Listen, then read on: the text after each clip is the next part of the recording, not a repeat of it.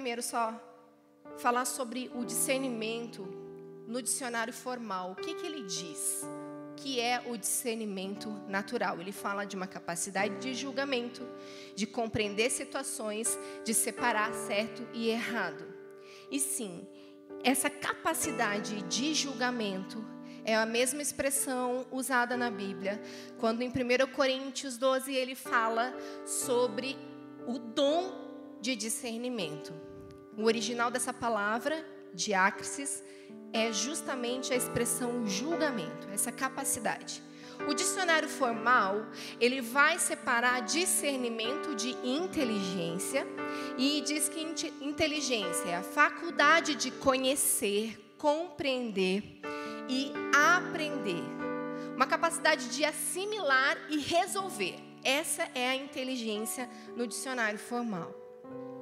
E é claro que as coisas são diferentes. Você conhece muita gente inteligente, certamente, você é inteligente, mas sabe que não necessariamente alguém que é inteligente vai discernir todas as coisas. A capacidade de julgamento, ela é diferenciada para todos nós. E você pode ser extremamente inteligente, um QI elevadíssimo e ter o seu discernimento afetado. E a palavra de Deus diz que nós podemos pedir, clamar, na verdade a expressão usada inclusive em Provérbios é gritar por discernimento. Nós podemos pedir ao Senhor inteligência também, entendimento, sabedoria, e a todos Ele dá liberalmente. Isso é poderoso. Isso é uma chave que nós temos como instrumentos do Senhor na mão dele nessa terra para qualquer situação pedir sabedoria, pedir discernimento. E existem pessoas dotadas de dom de discernimento de espíritos. Nós já vamos falar sobre isso. Mas tá certo aqui que existe diferença entre então essa inteligência e o discernimento. Mas na Bíblia, dependendo de alguma, algumas linguagens, e eu quero deixar isso claro porque eu vou discorrer aqui vários trechos da palavra de Deus, usando a expressão discernimento, mas ela vai usar para a mesma palavra alguns outros sinônimos. Então você vai talvez ver na sua linguagem aí a expressão quando se trata de discernimento como compreensão, inteligência, sabedoria, entendimento, bom senso e conhecimento. Então, talvez a gente passe pelos mesmos trechos e você vai ver alguma dessas expressões, mas a raiz de todas elas fala dessa capacidade de julgamento. E a palavra de Deus diz que nós devemos julgar todas as coisas, certo? Provérbios 2, então, vamos ler juntos. Do 1 em diante. Meu filho, se você aceitar as minhas palavras e guardar no seu coração os meus mandamentos, se você der ouvidos à sabedoria e inclinar o seu coração ao entendimento, sim, se você pedir inteligência e gritar por discernimento, em outra expressão ali, entendimento também. Se buscar a sabedoria como a prata e procurar como se procuram tesouros escondidos, então você entenderá o temor do Senhor e achará conhecimento de Deus. Porque o Senhor dá sabedoria e da sua boca vem o conhecimento e o discernimento. Ele reserva verdadeira sabedoria para os retos, é escudo para os que andam com integridade, guardando as veredas da justiça e conservando o caminho dos seus santos. Então, você entenderá a justiça, o juízo e a equidade, todas as boas veredas. Porque a sabedoria entrará no seu coração e o conhecimento será agradável à sua alma. O discernimento o guardará e o entendimento o protegerá. Amém? Então, o primeiro aspecto do discernimento que nós devemos entender é que ele é um lugar de proteção. O discernimento, ele é necessário, porque ele vai nos guardar, vai nos proteger. Se é a capacidade de julgamento, eu vou separar o bom do mal, o precioso do vil, o santo do profano. Isso faz eu reconhecer, discernir pessoas, espíritos, vozes. E é isso que eu quero destrinchar com vocês, porque o homem espiritual, ele discerne bem tudo. Abre comigo 1 Coríntios 2, do 14 ao 15, ao 16, aliás. Ora, o homem natural não compreende as coisas do Espírito de Deus. Fala o homem natural. Não precisa repetir agora, não compreende as coisas do Espírito de Deus, porque lhe parecem loucura. E não pode entendê-las, porque elas se discernem espiritualmente. Mas o que é espiritual, fala o que é espiritual, discerne bem tudo e ele de ninguém é discernido, porque quem conheceu a mente do Senhor para que possa instruí-lo? Mas nós temos a mente de Cristo, amém? Então nós devemos discernir. O homem natural não vai discernir muitas coisas que nós temos capacidade de discernir, porque nós somos seres espirituais. Eu sempre cito a frase da carisma aqui que nós devemos aprender a sermos espiritualmente naturais e naturalmente espirituais caminho do Espírito, querido, é a nossa vida. Nós andamos com Ele, nós andamos para Ele. Porque para Ele são todas as coisas. Então, tudo que eu faço, tudo que eu falo, tudo que eu penso deve agradá-lo. Eu devo me mover nele. Então, o que necessitamos discernir? Primeiro aspecto que eu quero ler com vocês é sobre a voz. Em meio a tantas vozes, nós precisamos discernir a sua voz. João 8,47 diz: Aquele que pertence a Deus, ouve o que Deus diz. Vocês não ouvem porque não pertencem a Deus. A pergunta é: o que você tem ouvido de Deus? Se você pertence a Ele, você precisa ouvi-lo. Você precisa discerni-lo. João 10, 27 vai dizer: As minhas ovelhas ouvem a minha voz. Eu as conheço e elas me seguem. Então, o que fala para mim da sua capacidade de discernimento é certamente a sua obediência. Porque à medida que você o conhece, você o obedece. Você está ouvindo a voz do Senhor, você está discernindo o que Ele está falando para você nesse tempo. Então, a característica do cristão que discerne a voz do seu pastor é segui-lo, é obedecê-lo. Então eu preciso olhar para os meus frutos, eu preciso olhar para a minha vida, e isso vai revelar o quanto eu conheço o Senhor. Eu não sou impelido pelas ondas do mar, eu não sou lançado pelo vento, circunstancialmente, por onde o vento me levar, a vida me levar. Não nós somos conduzidos por uma voz e ela nos dá a direção. E em todas as situações.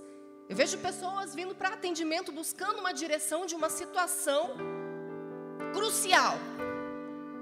Quando precisa de uma definição que vai colocar muitas vezes em risco as suas finanças, a sua empresa, os seus filhos, a sua casa, a sua família, o seu futuro. Queridos, nós precisamos discernir em todo o tempo. Eu preciso ouvi-lo em todo o tempo. Porque se eu reconheço o Senhor em meus caminhos, eu ouço a sua voz, eu pertenço a Ele. E é claro que existem circunstâncias que vão exigir de nós tempo para discernir exatamente o que Ele quer. E nós vamos tomar cuidado. Mas fica tão mais fácil se pertencemos a Ele e conhecemos a Sua voz. Nós sabemos quando é o Senhor que está falando. A verdade é que quando nós nos relacionamos intimamente, gastamos tempo em conhecê-lo, pela meditação da palavra, por passar tempo em oração, buscando, adorando, nós vamos reconhecer a sua voz, por mais difícil e doloroso que seja de ouvir.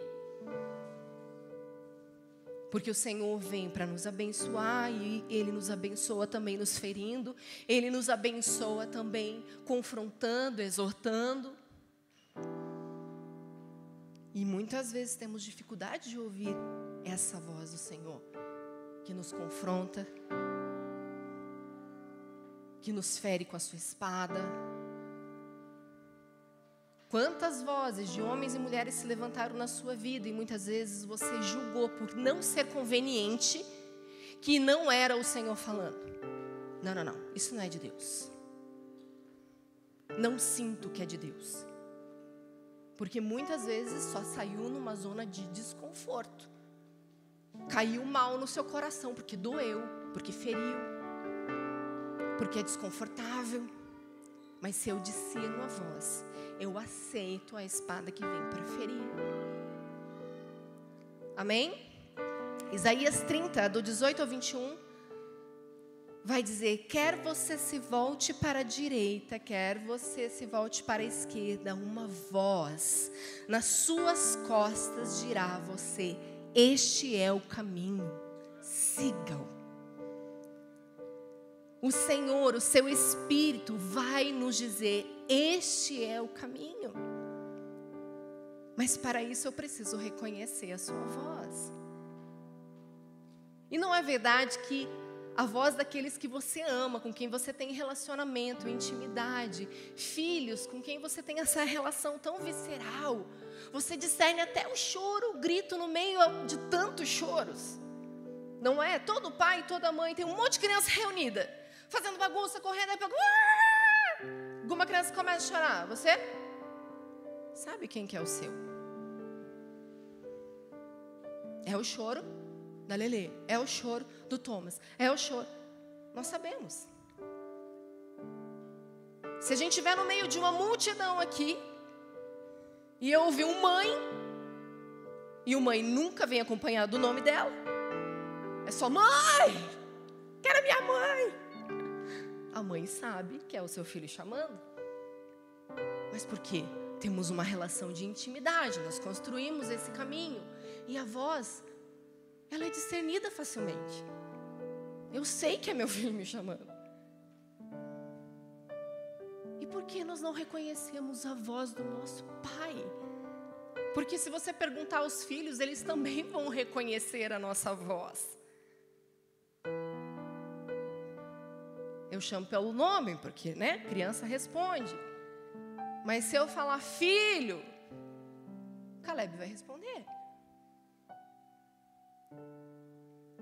Mas, queridos, nós precisamos ter essa mesma sensibilidade para a voz do nosso Pai. Mas isso vai exigir tempo, vai exigir conhecimento da palavra. Amém? Então a voz é o que você precisa discernir primeiro. E depois, um texto bem conhecido nosso, Eclesiastes 8, do 5 ao 6. Quem guarda o mandamento não experimenta nenhum mal. E o coração do sábio discerne tempo e modo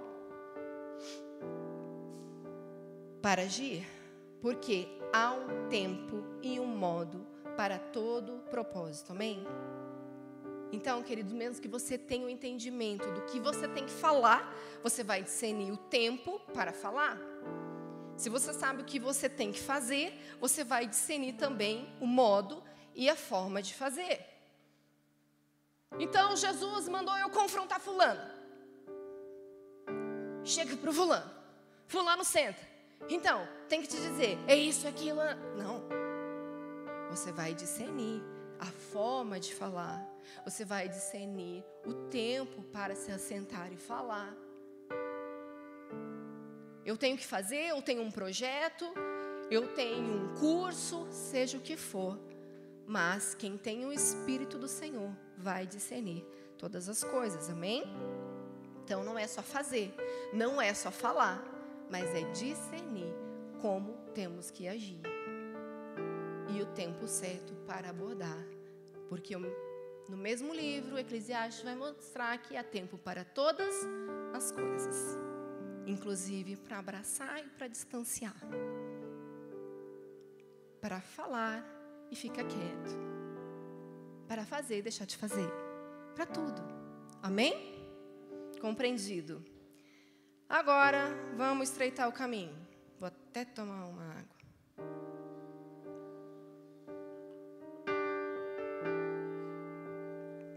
Nós precisamos discernir pessoas nós precisamos discernir relacionamentos. Leia comigo agora, abra lá, Salmo 1.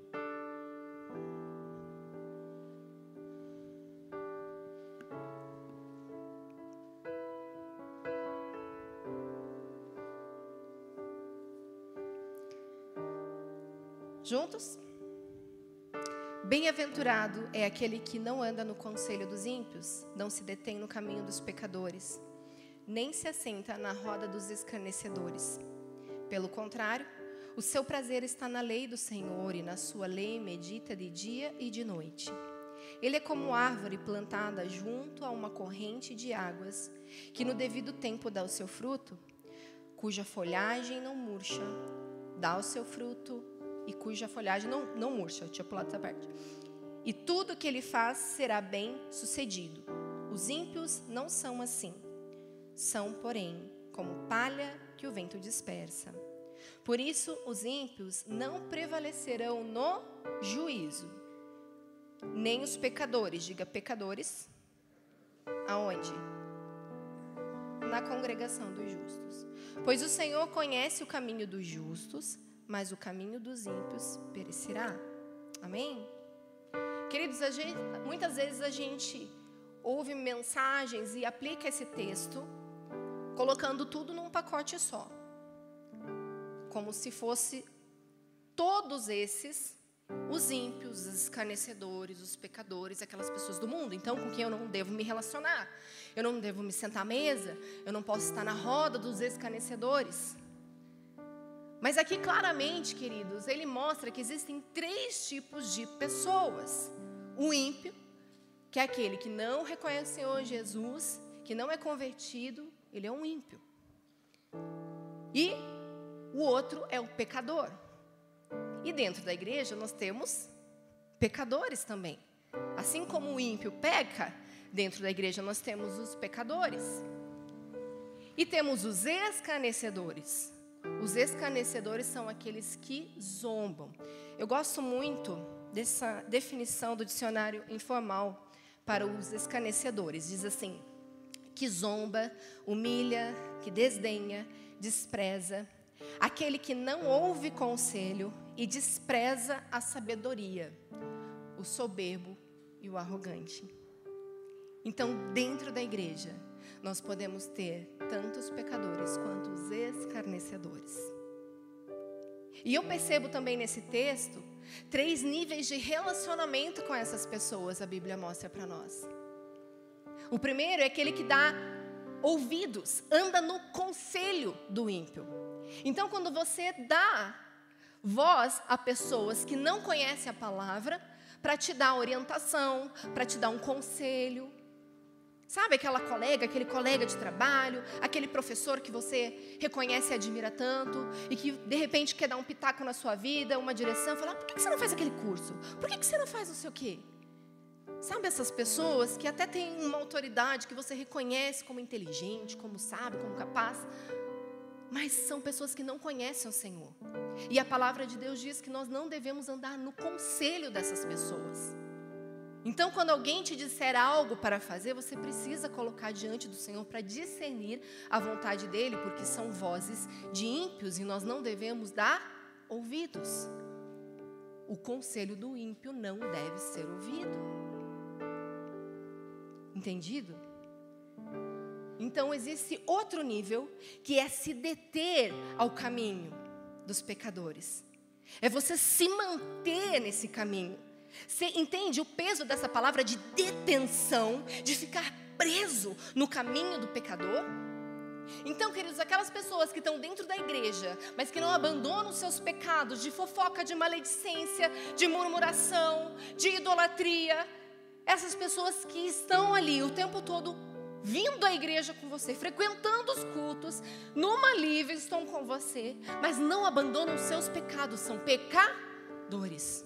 E existem níveis, queridos, de pessoas que muitas vezes não abandonam seus pecados, e a palavra de Deus, inclusive, nos exorta que com essas pessoas nós não devemos nos assentar à mesa. É forte. Nós estamos falando daqueles que, se dizendo cristão, não abandonam seus pecados. Então, dentro da igreja, nós também precisamos separar joio de trigo. Nós precisamos separar o que vem da parte de Deus e o que está nos contaminando. É sensível, porque nós estamos falando dos irmãos, nós estamos falando daqueles que acreditamos e nós devemos servir essas pessoas e ajudá-los. Nós precisamos exortar, nós precisamos chamar para compartilhar a palavra, nós precisamos tentar tacar fogo, nós precisamos edificar, nós faremos a nossa parte com estes irmãos. Mas se eles insistem no pecado, a palavra de Deus diz: não se detenha nesse caminho. É perigoso. Não ande com essas pessoas. Então vem um terceiro nível ainda mais pesado, que é quando você se sente confortável neste lugar e você se senta à roda com eles. E você começa a compartilhar da fofoca, da maledicência, daquilo que não edifica, das futilidades, das coisas inúteis que não acrescentam. Vocês sentam à mesa para falar de pessoas ou com pessoas. Percebe a diferença? Tem muitas pessoas falando de nós, mas nunca para nós.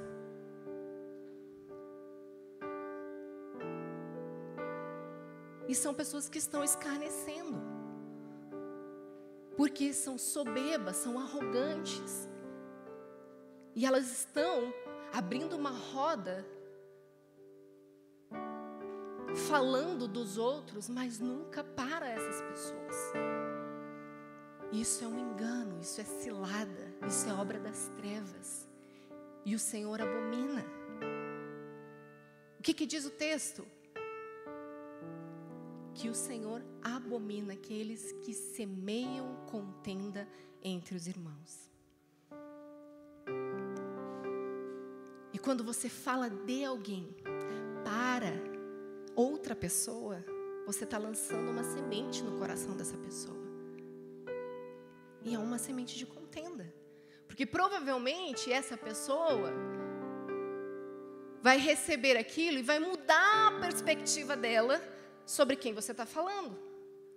Puxa, mas eu via ela como uma pessoa tão maravilhosa, tão incrível, mas você está me falando um lado, puxa, que eu não conhecia.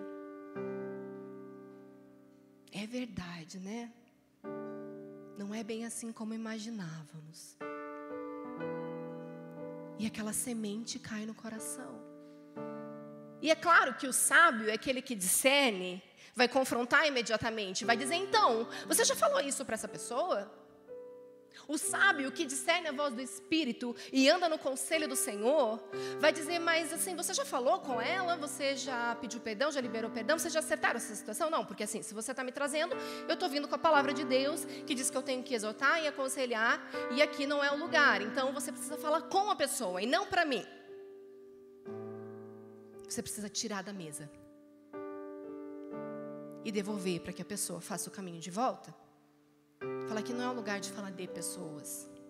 Se tem alguma coisa para falar para mim, nós estamos aqui.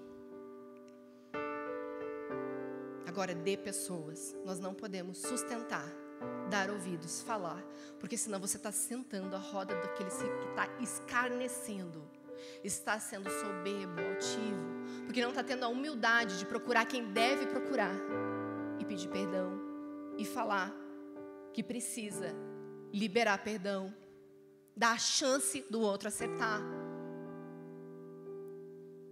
Estão me compreendendo? Como isso é pesado? Como a gente muitas vezes olha para esse texto e fala dos ímpios, dos pecadores. Não, queridos. Nós podemos estar falando de nós mesmos. Nós podemos ser aqueles zombadores que estão escarnecendo. Nós podemos ser aqueles que estão resistindo ao Evangelho e colocando pessoas à roda conosco. E nós podemos ser aqueles que estão começando a se sentir confortáveis nessa roda. E isso é muito perigoso. Amém? Provérbios 27, 56 diz: Melhor é a repreensão feita abertamente do que o amor encoberto. Quem fere por amor mostra lealdade. Mas o inimigo multiplica os beijos. Desconfie de quem só tem recebido você à mesa e te beijado, passado a mão na sua cabeça e não tem te confrontado. Aquele que só aceita as tuas situações, que te ama porque Jesus é amor. Fofinho do Senhor. Amadinho. Nós precisamos ganhar o coração. Não podemos perdê-lo. Ah, ah, ah, ah. Nós vamos ferir porque nós somos leais. Amém? Nós não vamos ter amor encoberto nessa família. Em nome de Jesus, nós vamos andar na luz, falar a verdade uns para os outros. Em nome de Jesus, 1 Coríntios 15, 33 fala: Não se deixe enganar, as más companhias corrompem os bons costumes. Então, cuidado com a sua companhia, com a companhia dos seus filhos. Sabe, queridos, muitas vezes nós não temos condições de colocar os nossos filhos numa escola cristã. Isso é desafiador porque o mundo está cada vez pior, é muito difícil. E eles passam muitas horas na escola, mas nós devemos cuidar que nos tempos oportunos, quando eles não estão lá dentro, além de, claro, discipulá-los em casa, para que eles saibam discernir dentro da escola as companhias, vocês precisam cuidar a quem vocês estão expondo seus filhos, com quem eles estão passando o tempo, quem eles estão ouvindo,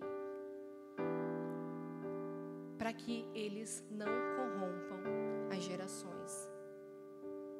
Amém? Provérbios 22, 25, quer dizer, 24 a 25. Não se associe com quem vive de mau humor, nem ande em companhia de quem se ira facilmente. Do contrário, você acabará imitando essa conduta e cairá em uma armadilha mortal. Sabe aquela pessoinha de pavio curto? Quem conhece uma? Não existe? Então, a palavra de Deus diz: olha, você não deve conviver com essa pessoa que está sempre mal-humorada, que se irrita facilmente. Senão você vai se tornar igual a ela. Então, se você conhece essa pessoa, você vai falar de Jesus e de princípio com ela. Amém?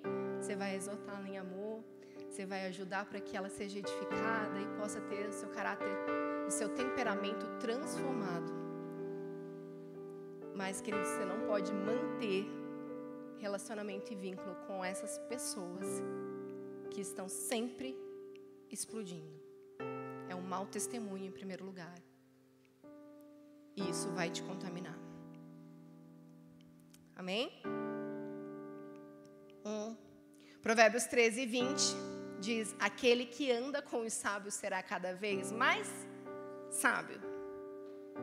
Mas o companheiro dos tolos vai acabar mal. Agora vamos ler 2 Coríntios 6, 14 juntos? Então nós precisamos, queridos, discernir com quem caminhamos.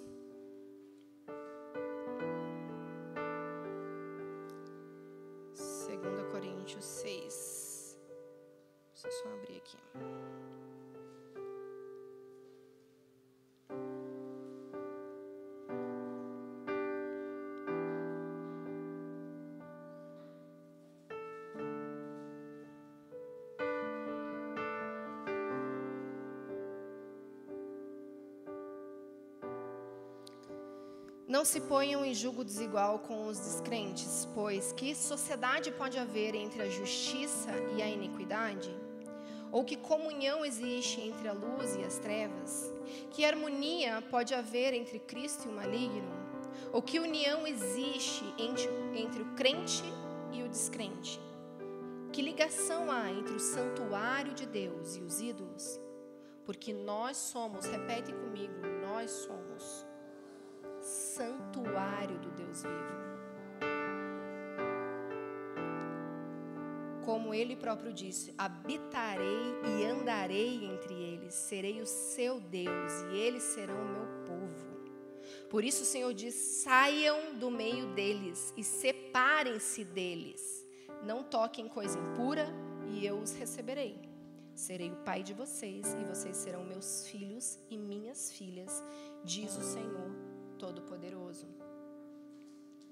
Então nós não temos como nos associar, queridos, por qualquer forma de aliança com descrente, seja por uma sociedade, um casamento. Então o relacionamento do crente com o não crente, queridos, não devem acontecer. É julgo desigual, não existe associação, não existe namoro evangelístico. Queridos, as consequências são muito complicadas, porque nós estamos falando da associação do santo com o profano. Nós estamos falando de compartilhamento do corpo que é santuário do Deus vivo. E você vai macular o que é santo quando você se relaciona com quem não conhece o Senhor, com quem serve a outros deuses. Então, se você não serve ao Senhor Jesus, você está servindo a outro Deus. E não pode haver associação, aliança. Em nome de Jesus. Está claro isso? Amém? E aqui a gente vai seguir para a consequência da mesa nos relacionamentos e nós precisamos discernir a mesa. E se você esteve conosco na conferência One Cornerstone e ouviu a ministração do João Carlos, você já vai fazer algumas associações com o que eu estou dizendo. E eu quero recomendar como tarefa de casa que você ouça essa ministração, porque eu não vou fazer uma reprise aqui. Mas nós vamos falar sobre esse discernimento da mesa, porque os relacionamentos promovem mesa. Certo? Você vai se assentar para construir o relacionamento. É importante estar à mesa. Só que, como a gente já viu em alguns trechos aqui que eu li, e Provérbios 9, do 1 ao 12, na verdade, pode até o 18, você vai ver que existem dois tipos de mesa. E mesa que promove vida e mesa que promove morte. Assim como os relacionamentos. Alguns textos que eu li aqui para você fala de cair numa armadilha mortal, dependendo de quem você se relaciona. Então, existe a possibilidade de você chegar a uma morte espiritual pelo relacionamento errado. O compartilhamento da mesa tem que promover vida. Na mesa precisa existir pão, vinho, temor do Senhor e repreensão. É o que esse texto de Provérbios vai dizer. E o pão não fala somente da palavra de Deus, mas fala de nós mesmos, da nossa vida. Olha, Jesus é o pão vivo que desceu do céu. Nós compartilhamos sobre Jesus. E a palavra de Deus diz que nós somos templo da habitação dele, não é? Nós somos cartas vivas. Então, quando a gente fala do pão, nós estamos falando da palavra de Cristo Jesus, da sua carne, de quem nós tornamos. Então, o pão é compartilhar a própria vida também à mesa. E o vinho fala da porção, da direção do Espírito, de quem nós nos embriagamos, nós nos enchemos efetivamente. O partilhamento da mesa precisa ser isso. Você compartilhar a sua vida, a palavra, a luz que anda e de quem você bebe, amém? A verdade é que o que compartilhamos na mesa nos apresenta. E o que servimos à mesa revela a nossa fonte. Estão comigo? E o que aceitamos nessa mesa revela o nosso compromisso. Então, queridos, quando nós estamos na mesa, nós precisamos deixar que não entre zombadores, arrogantes, que são os escarnecedores nós não podemos permitir, como o texto lá de Provérbios, se você ler depois, como lição de casa, pão oculto e água roubada, o texto fala. Porque as pessoas estão às portas e elas estão oferecendo uma água roubada como saborosa. Como algo que vem da sua porção de mentira, de engano, que não é fonte de vinho, é a sua própria bebida, aquilo que bebeu do próprio Satanás, está servindo à mesa como se saboroso fosse. Mas ela é uma água roubada e extremamente perigosa. A mentira, a hipocrisia, a maledicência, a fofoca.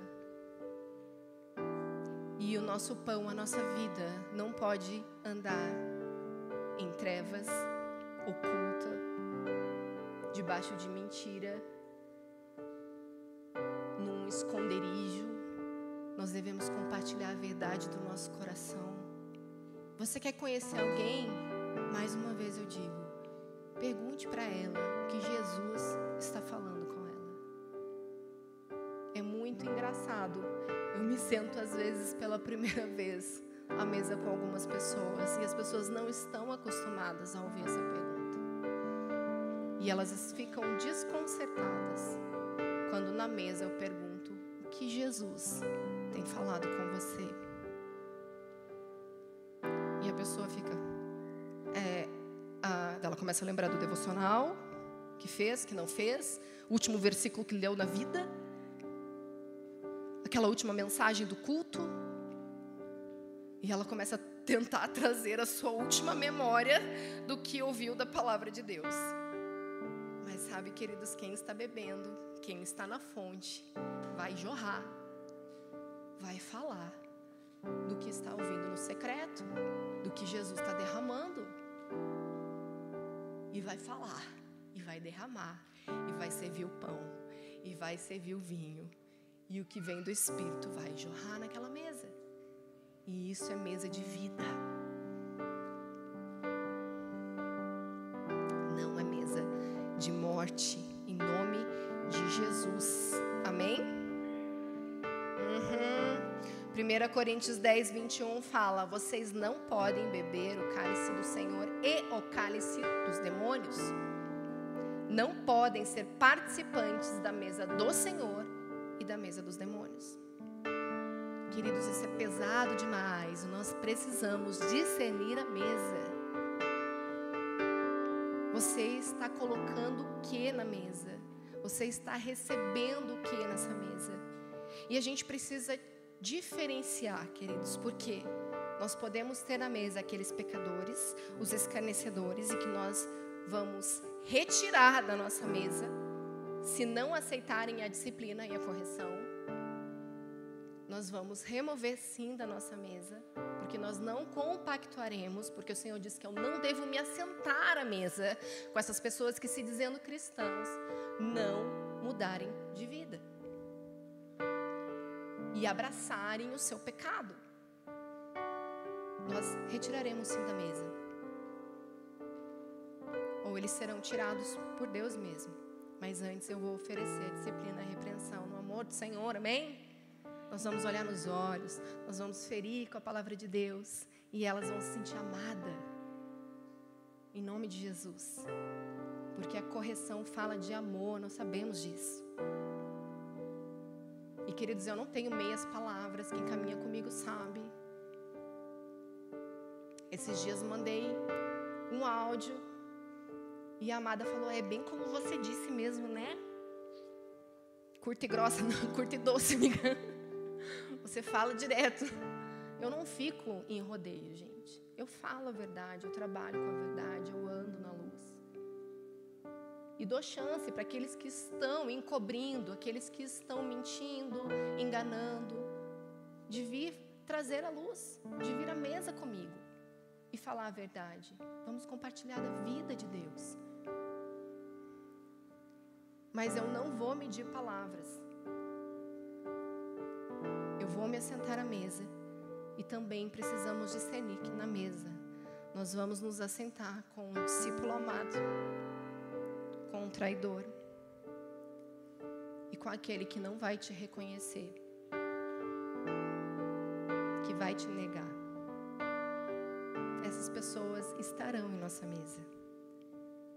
Mas o Senhor Jesus serviu todas elas. E nós vamos servir. Eu sempre digo: os interessados e os interesseiros sempre existirão. Ame e sirva todos. Os interessados vão ser gratos. Os interesseiros terão a chance de aprender.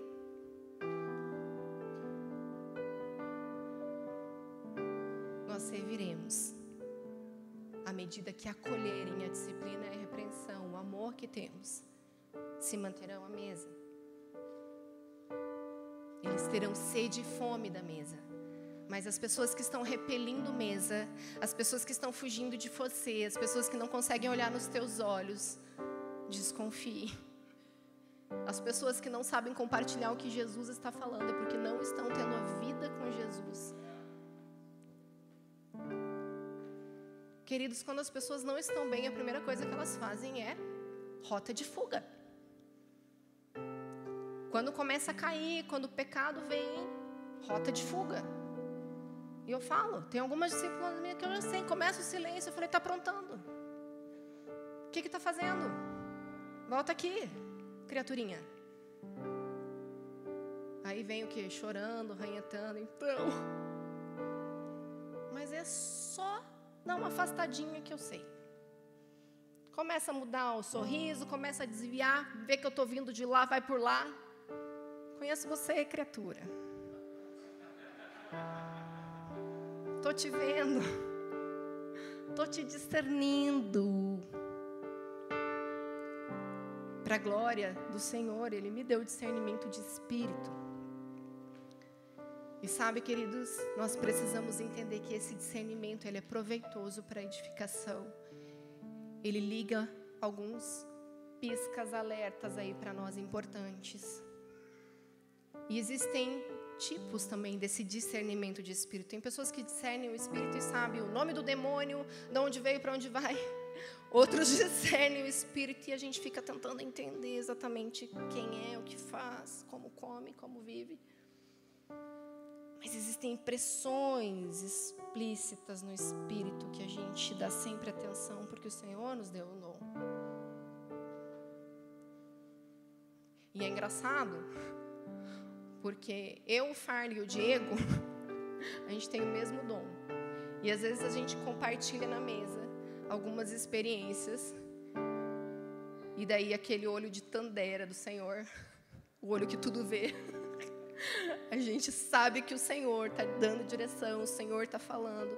E a gente às vezes bate o olho em alguém e fala: tem alguma vezes a gente não sabe exatamente o que, como, mas a gente fica esperto. A gente fica esperando os frutos, a gente fica esperando o caminho, a gente senta para ouvir. E às vezes fala coisa boa que só, discorre um currículo maravilhoso, um discurso de adorador, de maravilhoso. Mas mesmo assim, às vezes sai da mesa e a gente fica.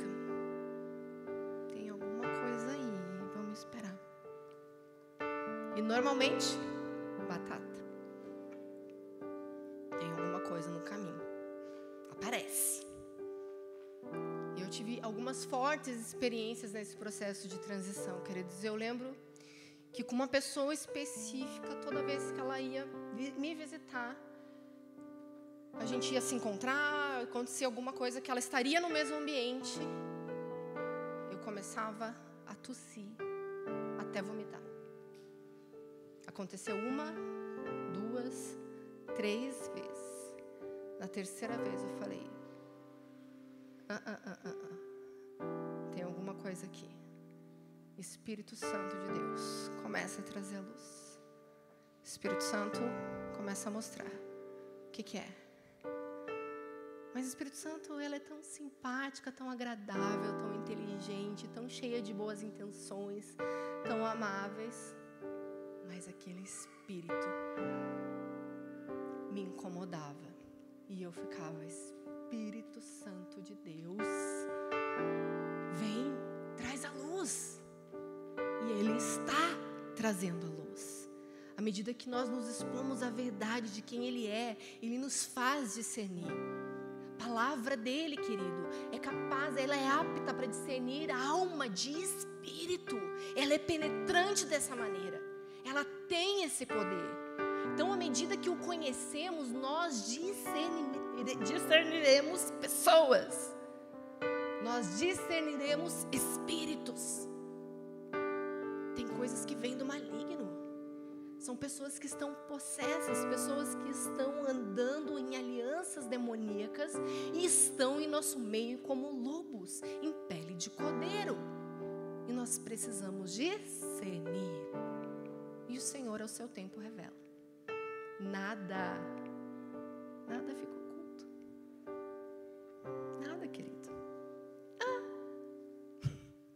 Não. Quem dá o, ah, deixa eu só ler o discernimento de espírito para você que está anotando. 1 Coríntios 12, do 8 ao 11, fala sobre esse dom de discernimento de espírito. Deixa eu ler lá com vocês. Do 8 ao 11. Porque a um é dada mediante o Espírito a palavra da sabedoria, o outro, segundo o mesmo Espírito, a palavra do conhecimento. A um é dada no mesmo Espírito a fé, o outro no mesmo Espírito dons de curar, ao outro operação de milagres, ao outro profecia, ao outro discernimento de espíritos. A um é dada a variedade de línguas e a outro capacidade para interpretá-las, mas um só e o mesmo Espírito realiza todas essas coisas, distribuindo-as a cada um individualmente conforme ele quer. Amém? Então existe o discernimento que é para todos nós, mas existe um dom, uma capacidade do Senhor de discernimento que ela é diferente do discernimento que todos devemos ter. Amém? Então existem pessoas com dom de discernimento. É diferente. Certo? Quem dá o discernimento, então? O Espírito de Deus. 1 Coríntios 12, 11 é o que nós acabamos de ler. 1 João 5, 6 vai dizer: o Espírito é o que testifica, porque o Espírito é a verdade. É o Espírito que habita em nós, que vai testificar todas as coisas, que vai nos dar discernimento. Aliás, dona minha mãe ali, gente, pensa uma mulher com dom de discernimento. A mulher bate o olho e sai correndo. Todos os meus amigos que entraram aquela porta dentro, ela e a Tchuca. a gente tinha uma doguinha. Ai, gente, misericórdia. Mas é impressionante. Ela tinha dom de discernimento. Não é possível. Pensa uma doguinha que começava a latir para as pessoas que a gente sabia que tinha algum nível de comprometimento espiritual. Já passamos até vergonha, né, mãe? Meu Deus, uma vez eu fui com umas amigas. E assim, tipo, cinco amigas. Ela cumprimentou todas. A Tchuca. Tinha uma que ela não parava de latir. E eu sabia que tinha boi na linha. Eu falei, misericórdia, amiga. Deixa eu te ajudar. Mas a dona minha mãe batia o olho nos amigos e falou, ó, tem coisa ali. E eu já ficava com a anteninha ligada, né? Esperta, a gente vai uma hora a gente aprende, né, mãe? Não é assim imediatamente, né? A gente vai aprendendo. Uma hora a gente aprende que é verdade. Ela fala, eu já fico. Deixa eu ver. Também, batata. Então, é o Espírito que dá o discernimento. E a palavra de Deus claramente, né, gente? Ela é lâmpada para os nossos pés, ela é luz, nós precisamos entender. Vamos ler o texto lá. Salmo 119, 129 e 30 fala: Maravilhosos são os teus testemunhos, por isso a minha alma os observa. A revelação das tuas palavras traz luz e dá discernimento aos simples. Amém? Provérbios 1,4 diz: Para dar prudência aos simples e conhecimento e discernimento aos jovens. É para isso que serve a sabedoria do Senhor, amém? Então a palavra do Senhor precisa ser conhecida para termos capacidade de discernir. Quem tem discernimento, querido, faz o quê? Você que tem discernimento faz o que da vida? Hã? Fala Provérbios 18, 15. O coração de quem tem discernimento adquire conhecimento. Então, se eu tenho discernimento, mais conhecimento eu preciso buscar. Se eu sou alguém que discerne bem todas as coisas, quer dizer que eu medito na palavra do Senhor dia e noite, que eu o busco, que eu dou ouvidos à voz do Senhor, que eu ouço mensagem, que eu louvo, que eu adoro, eu me rendo, eu tenho tempo de qualidade com Ele, eu aumento o meu conhecimento na medida do meu discernimento. Ela vai aumentando progressivamente.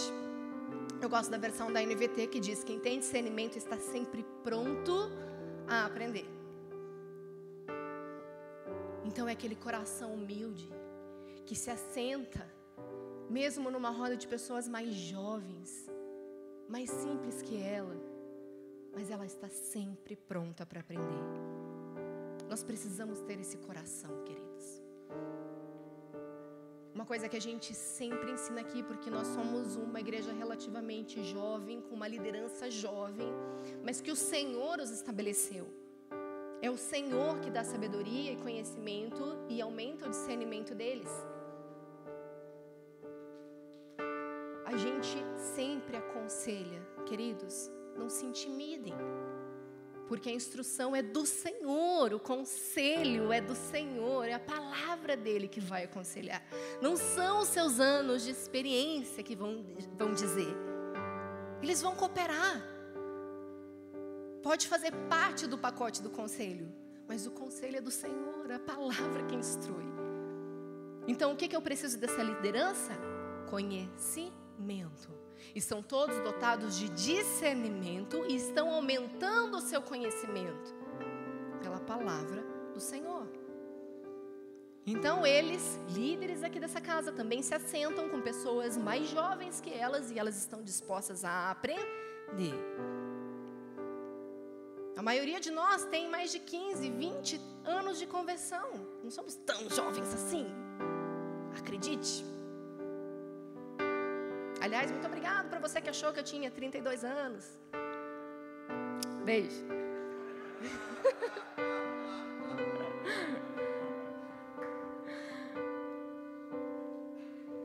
Acredite, fomos o Gu, Adé, eu e o Farley na conferência do One em são Paulo, eu sempre erro onde a gente está. E eu lembro que estava aquela muvuca, fogo do Espírito, todo mundo chorando, gritando, saindo das cadeiras. E a gente estava lá, contemplando a glória do Senhor, vendo tudo que Ele estava fazendo. E eu comecei a olhar para aquelas pessoinhas. E eu olhei para Débora, para o Gu e falei, gente, provavelmente não somos os mais velhos desse lugar. Enfim, a vida vai passando, né? Glória a Deus. Mas o conselho continua vindo do Senhor, Ele que dá instrução. Mas eu vou aumentando o meu conhecimento. Porque, queridos, o exercício constante, ele vai promover o discernimento, está lá em Hebreus 5,14. Mas o alimento sólido é para os adultos, os quais, pelo exercício constante, tornam-se aptos para discernir tanto bem quanto mal. Amém?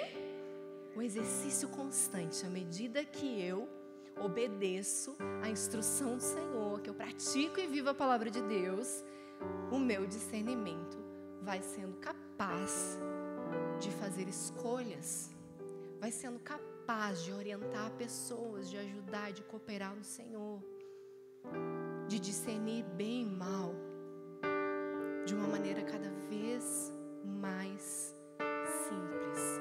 A voz se torna clara eu discino o Espírito, eu discino pessoas, à medida que eu pratico a palavra de Deus, amém? É um exercício.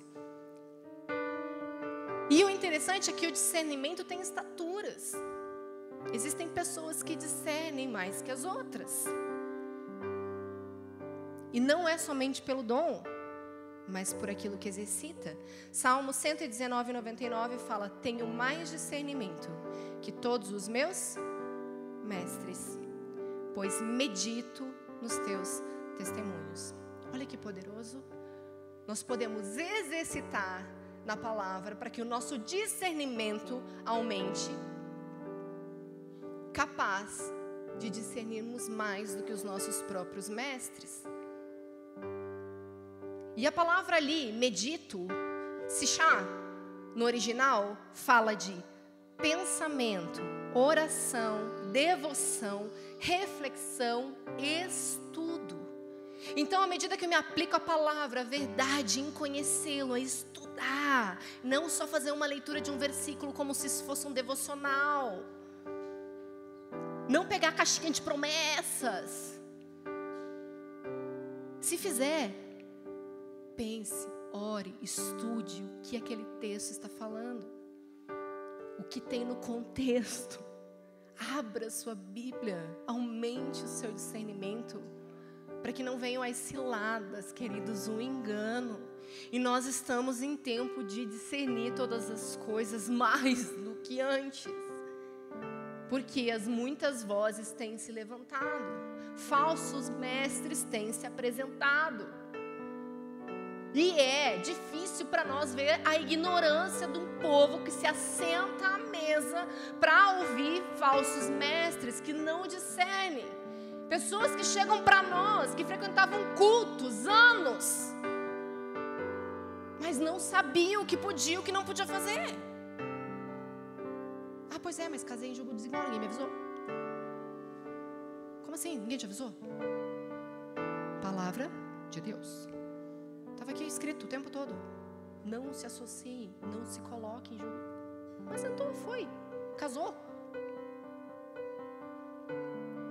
Queridos, a palavra de Deus ela é acessível para nós.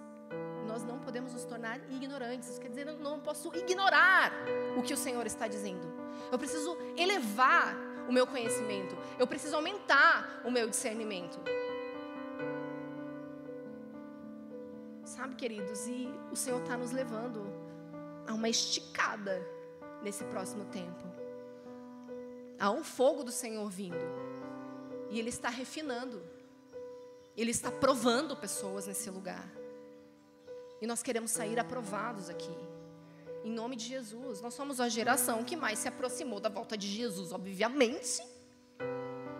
E existem pessoas dormindo, desatentas, que não estão com as suas lamparinas acesas. E o Senhor Jesus está às portas. E nós precisamos discernir os tempos. Sabe, porque a palavra de Deus diz que nós não sabemos dia e hora, mas nós discerniríamos os tempos. Então, queridos, é capacidade minha e sua de discernir o que está acontecendo. Então, os sinais são muitos, já aconteceram tantos outros há muitos anos, mas existem novos e mais intensos ainda, e cada vez mais próximo do que a palavra de Deus aponta para o final dos tempos, como nunca antes. Então, queridos, a minha pergunta para você hoje é: suas lâmpadas estão acesas? Sua capacidade de discernimento está aumentando? Você é capaz de discernir com quem se assenta? A quem você dá ouvidos? Ao ponto de discernir os sinais do que está por vir? O Senhor quer nos levar a um lugar mais profundo essa noite.